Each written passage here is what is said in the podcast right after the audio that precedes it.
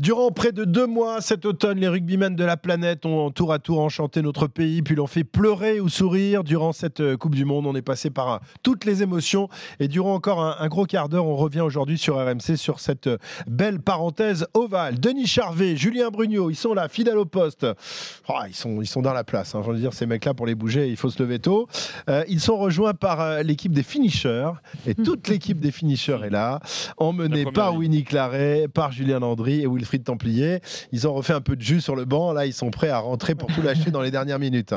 Hein, ça, ça, a fait du bien, ce, ce, petit arrêt à la... C'était nécessaire. C'était nécessaire. Un petit arrêt au stand, mais ça y est, on est reparti. Ouais. Winnie, on le disait tout à l'heure. C'est quand même toi qui est le plus difficile à bouger hein, de tous les gens qui sont dans le studio. Ouais, c'est pas faux. Attention, il y a du règlement de compte là. Ouh là là. Mais du coup, du coup, moi, je vous laisse les poteaux. Ouais. Comme je suis très généreux, voilà. Ah, je vous... sympa, Christophe. Alors Winnie, on le disait tout à l'heure, euh, en début d'émission, c'était ta, première compétition, première Coupe du Monde de rugby. Euh, je t'ai vu toute la compétition avec des étoiles dans les yeux, avec de temps en temps de très mauvais euh, morceaux de musique joués dans la, dans la voiture pour aller au stade, ça il faut bien le reconnaître ah, aussi. malgré la, défaite des Bleus, est-ce que ça restera pour toi un souvenir indélébile? Alors déjà, je tiens à dire que Rihanna, c'est euh, un classique, donc euh, il faut le respecter.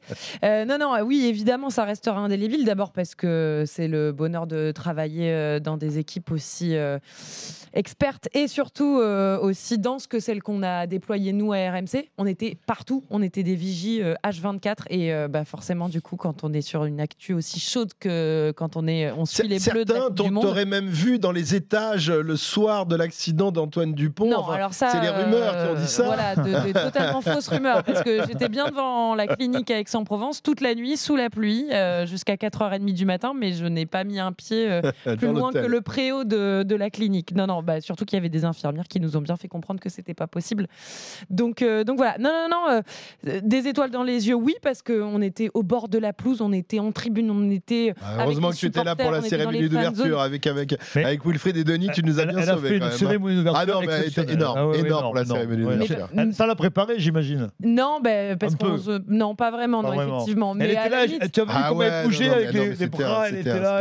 Mais c'est parce qu'on était dans un chaudron. On était à ce moment-là euh, au centre du monde, en fait, hein, dans le noyau dur, là où tout se passait, où les yeux étaient rivés. Ouais, et c'était incroyable. Et euh, alors, il y a évidemment un regret. Euh, qu'on a, mais on s'est jamais ennuyé et, et une Coupe du Monde en France, je pense que c'est particulier. Vous, vous le savez mieux que moi parce qu'on n'est pas à l'autre bout du monde en train de vivre une aventure dingue, euh, très très très loin de tout ce qu'on connaît, avec cet exotisme de certains pays qu'on découvre au moment où on va couvrir une Coupe du Monde euh, et la ferveur des supporters, par exemple en Nouvelle-Zélande, j'imagine, euh, mais même au Japon en 2019. donc là, c'était particulier, c'était chez nous mais ce qui était dingue, c'est justement euh, l'engouement qu'on a senti euh, aux abords des stades. Je pense pas mm. partout en France. Hein. Il y, a clairement des villes où on n'avait pas l'impression d'être dans une Coupe du Monde. Mais euh, dans les stades, ça a vibré, ça a retenti. Et parfois, je me faisais la réflexion que quand j'enlevais mon casque en plein match des Bleus pour entendre un petit peu la bronca autour de moi, c'était assourdissant. Je ne pouvais même pas enlever mon casque Le, premier match, pour, moi, le premier match a été extraordinaire au niveau de l'ambiance et je pense très belle ambiance à Lyon le, aussi. Le beau temps, le beau temps, il y a fait aussi. Le beau temps. Et à Marseille. Il faisait beau, il faisait chaud. Il y avait quand même, euh, je sais pas, une, espèce de fête euh, estivale. Et mais pour moi, le, premier match, au niveau ambiance, ça a été unique. Alors, est-ce que vous euh, garderez l'image de cette Coupe du Monde comme celle d'un bon cru? Je vais vous poser la question à, vous tous, Julien. Bon cru 2023, qui restera dans les annales une Coupe du Monde qui, marquera les esprits en termes de jeu, en termes de, victoire ou, pas vraiment? Moi, en termes de jeu, je sais pas parce que bah, un peu encore sur la frustration de, ce jeu, de ce jeu pragmatique qui s'est imposé. Mais après, non, en termes d'ambiance, en termes d'événements, en termes de, on a pu voir à Paris. Hein, tout, C'était plus fort qu'en 2007, par exemple, euh, la Coupe du Monde? Écoute, en 2007, j'étais à Dax, donc si ah tu veux, Dax, euh, l'ambiance, ah, on, a plus vu à la télé qu'en vrai. Hmm. Non, non, non. Après, c'est vrai que moi, j'ai eu la chance, un peu comme Winnie, de vivre première fois la Coupe du Monde euh, avec grâce à RMC. Et, enfin, au village, au village, euh, au village euh, à la Concorde, au rugby, à la fan zone. Et c'est vrai que c'était un engouement terrible. Et ça, c'est vrai que quand notre sport, notre passion est mis en, avant comme ça et on en est le cœur parce que ça s'est passé en France, c'est vrai que pour moi, ça restera un moment inoubliable. Mais euh, le, le, problème, c'est que la Coupe du Monde s'est arrêtée au quart de finale inversement en 2007 où il y a eu les demi-finales, il y a eu la petite finale.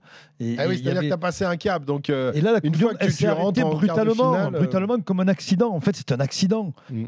Et, cette frustration, elle, me, elle, me, donne un goût amer, si tu veux, qui fait que on n'a pas vu la. On, est, on reste. en tant on reste, du rugby. oui, non, mais on reste sur notre fin parce qu'on aurait aimé voir la France éclater l'Angleterre et éclater les Blacks. Les demi-finales ont été décevantes. Euh, la, la finale, bon, a opposé les deux grandes ça nations. ça mais je suis d'accord avec toi. Ça provient du fait qu'on a été éliminé en quart. Non, mais je, tout, que la seule nation qui enthousiasmait tout le monde, c'était la France. Tout vient, Wilfried, finalement, de ce, tirage au sort, hein, de, ces poules complètement, enfin, de, ces, de ce tableau final un peu déséquilibré qui a un peu gâché la, la fête euh, parce que euh, les, les, les, les, Irlandes, Nouvelle-Zélande ou les France, Afrique du Sud, normalement, auraient dû être en demi-finale. Donc ça aurait prolongé la fête d'une semaine finalement. Ça aurait peut-être donné le même résultat. Mais, mais c'est vrai que là, avoir ces demi-finales complètement déséquilibrées, même si l'Angleterre s'est accrochée.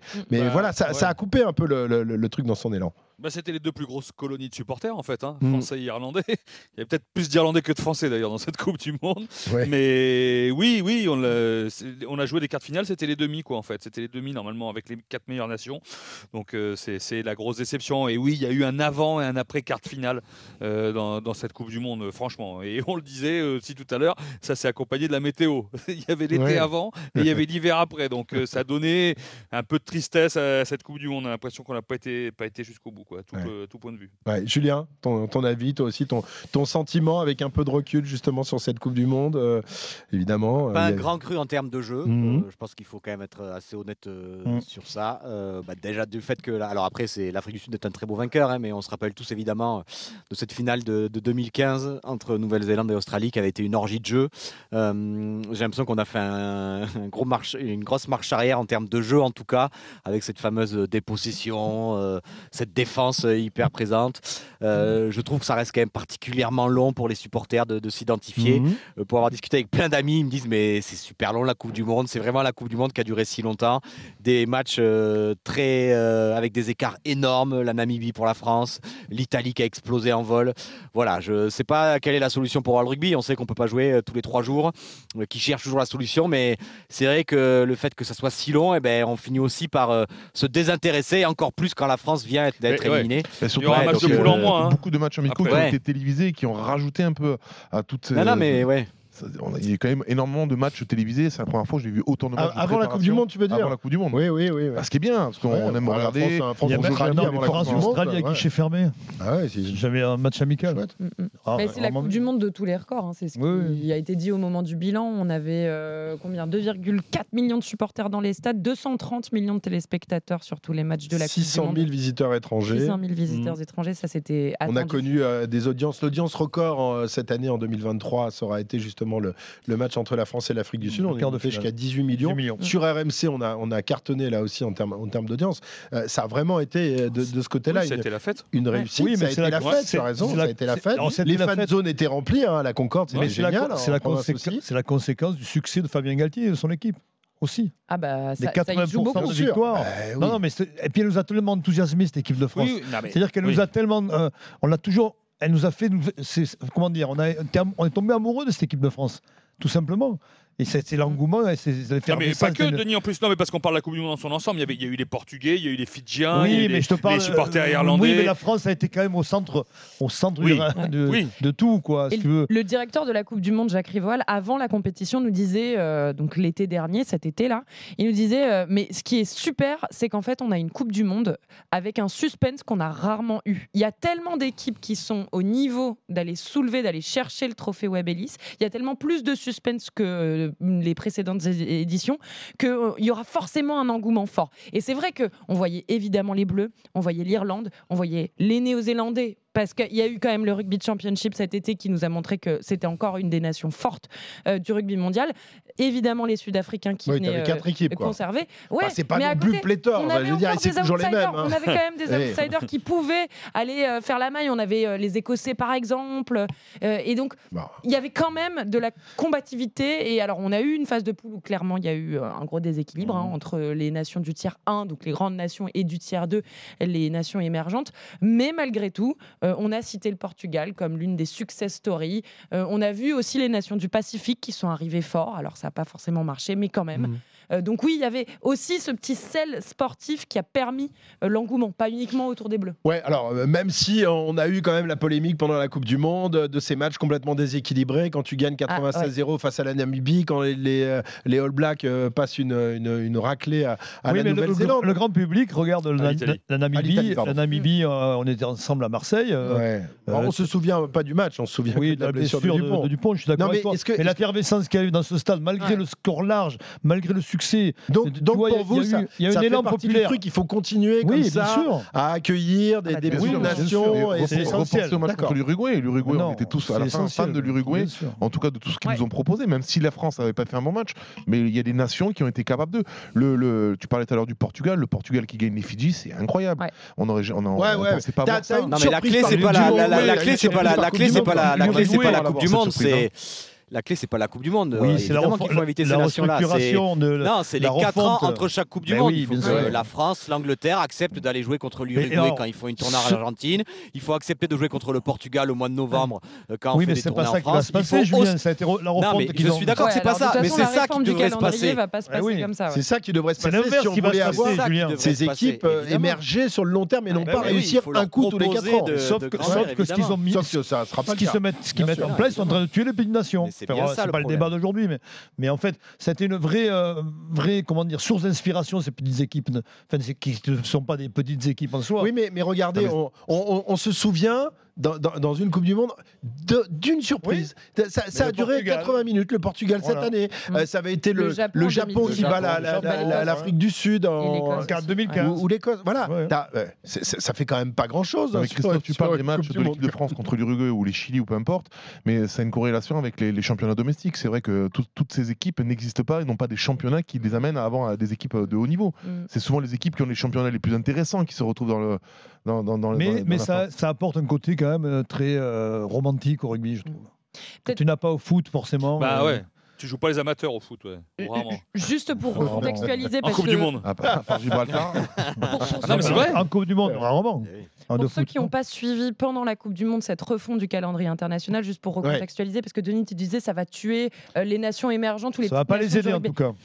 À partir de 2026, on va avoir deux types de compétitions avec 12 euh, nations, euh, une première division élite et une en dessous, avec le ranking mondial euh, qui va déterminer ça. et ce sera pour l'instant des ligues fermées. Il n'y aura pas de montée-descente avant 2030. et donc les gros vont toujours jouer ensemble et les petits, toujours, ensemble. Et on n'aura plus les quelques fenêtres où on avait des tournées organisées, par exemple en. Bah, alors l'Argentine non, mais du coup en Amérique du Sud avec les Chiliens, les Uruguayens, où on pouvait penser à n'importe quelle autre nation du type euh, que ça peut être euh, la Roumanie par exemple. La Roumanie effectivement qui jouait contre l'équipe de France il y a, il y a, quelques temps. Ah, pendant des années, il y avait un France-Roumanie tous les ans. Jusqu'aux montées descentes et en plus les montées descentes vont pas forcément euh, mm. garantir non plus beaucoup de d'échanges de, voilà. Bon, et puis le, format de la Coupe du Monde va également évoluer pour, pour la prochaine édition en Australie en 2027, Winnie. Euh, puisque euh, avant, on n'était pas assez, on, rajoute quelques, quelques nations supplémentaires, histoire d'avoir encore un peu plus d'écart entre les, les, les, nations très fortes et les nations très faibles. Alors, Là, c'est plus des 96-0, c'est des 150-0 auxquels on risque d'assister. Pas tout à fait le message de World Rugby. Ah oui, non, bien sûr. Pour eux, c'est plutôt justement de permettre euh, aux plus petites nations de matcher plus souvent avec ah. les grands. Donc une fois tous les 4 ans. Euh, oui, euh, et encore quelques autres fenêtres si on va dans les détails, mais voilà. Donc, en tout cas, nouvelle, euh, nouveau format. Et pour eux, c'est la plus grosse refonte depuis 87, depuis la naissance de la Coupe du Monde. on passe de 20 à 24 équipes qui seront réparties de, en, 6 poules de 4. donc, on a plus de poules, mais des plus petites poules. Et tu le disais, tu l'évoquais, hein, Wilfried, on va avoir une phase de poule resserrée avec une semaine de moins. En revanche, on va ajouter une étape supplémentaire avant les quarts de finale, puisqu'il y aura des huitièmes de finale, ce qui va un peu donner du sel et redynamiser cette phase de poule parce que du coup, il y aura plus de, de, de qualifiés euh, pour les phases euh, finales. Cette prochaine Coupe du Monde, on le rappelle, elle aura lieu en Australie. Ce sera en 2027, du 1er, au 13, du 1er octobre mmh. au 13 novembre 2027, avec plus de nations, donc petites nations, nations émergentes. On verra. On pense évidemment à ceux qui n'étaient pas là, mais qui auraient pu se qualifier les États-Unis, l'Espagne, le Canada, Hong hmm. Kong. Euh, bon, eh ben, nous verrons ça. Euh, huitième de finale. Bon, ça, moi, je, suis plutôt pour. Un vrai huitième de finale. Euh. Il n'y a jamais eu de huitième de finale Non, jamais. Non. non, non, jamais. Il y a eu des barrages. En 2019, il n'y avait pas un barrage ou Il y avait un barrage, il me semble. sûr En 99. Ah ouais. Argentine-Irlande, ouais. Mm, mm, mm. on me souvient oui, On va revérifier. Bon, merci en tous les cas à toute la Dream Team Rugby euh, de, m'avoir accompagné euh, durant ces deux heures et durant toute la Coupe du Monde. On n'est pas sans se revoir. Hein. Le, le, tournoi arrive, Denis. À Marseille, en plus. par contre, euh, il va falloir un peu passer. France-Irlande, on commence par le plus. On est attaqué la, la, phase de sèche, là. Un oui, peu, oui, je, je, sens que tu es bien là. Je Comme Pierami, je Pierami, j'ai déjà parti. La sèche persillée, ouais. Il est affûté comme il est épais. Julien Brugnot, n'en parlons pas. Euh, les fêtes n'ont aucun effet sur lui. Il est euh, impeccable. Winnie, bon, Winnie magnifique. Il y en a qui courent. Euh, puis un peu moins que Wilfried, mais, mais, pas mal quand même. Ah, ah, court plus vite que Wilfried, ça je peux vous le dire. court plus vite que Wilfried. Ça a été testé. et oui, et juste pour vous dire, en 99, ah, il y avait bien des barrages. Ah ouais. Ah, ah, bon. Bien, Wilfried. C'est qui la C'est qui la patronne ici Pardon, Et puis, euh, on embrasse aussi euh, Julien Landry, qui a du boulot avec Montpellier, évidemment, lui, euh, le top 14, qui, qui d'ailleurs continue sur l'antenne d'RMC tout au long de, de ces fêtes, puisqu'on aura une autre journée le, le, 29 décembre. Merci à vous tous. Salut, bonne et, et rendez-vous très bientôt, donc le 2 février, pour le retour de, de l'équipe de France. On vous souhaite de très bonnes fêtes et on se retrouve très rapidement pour parler rugby sur RMC. Ciao, ciao.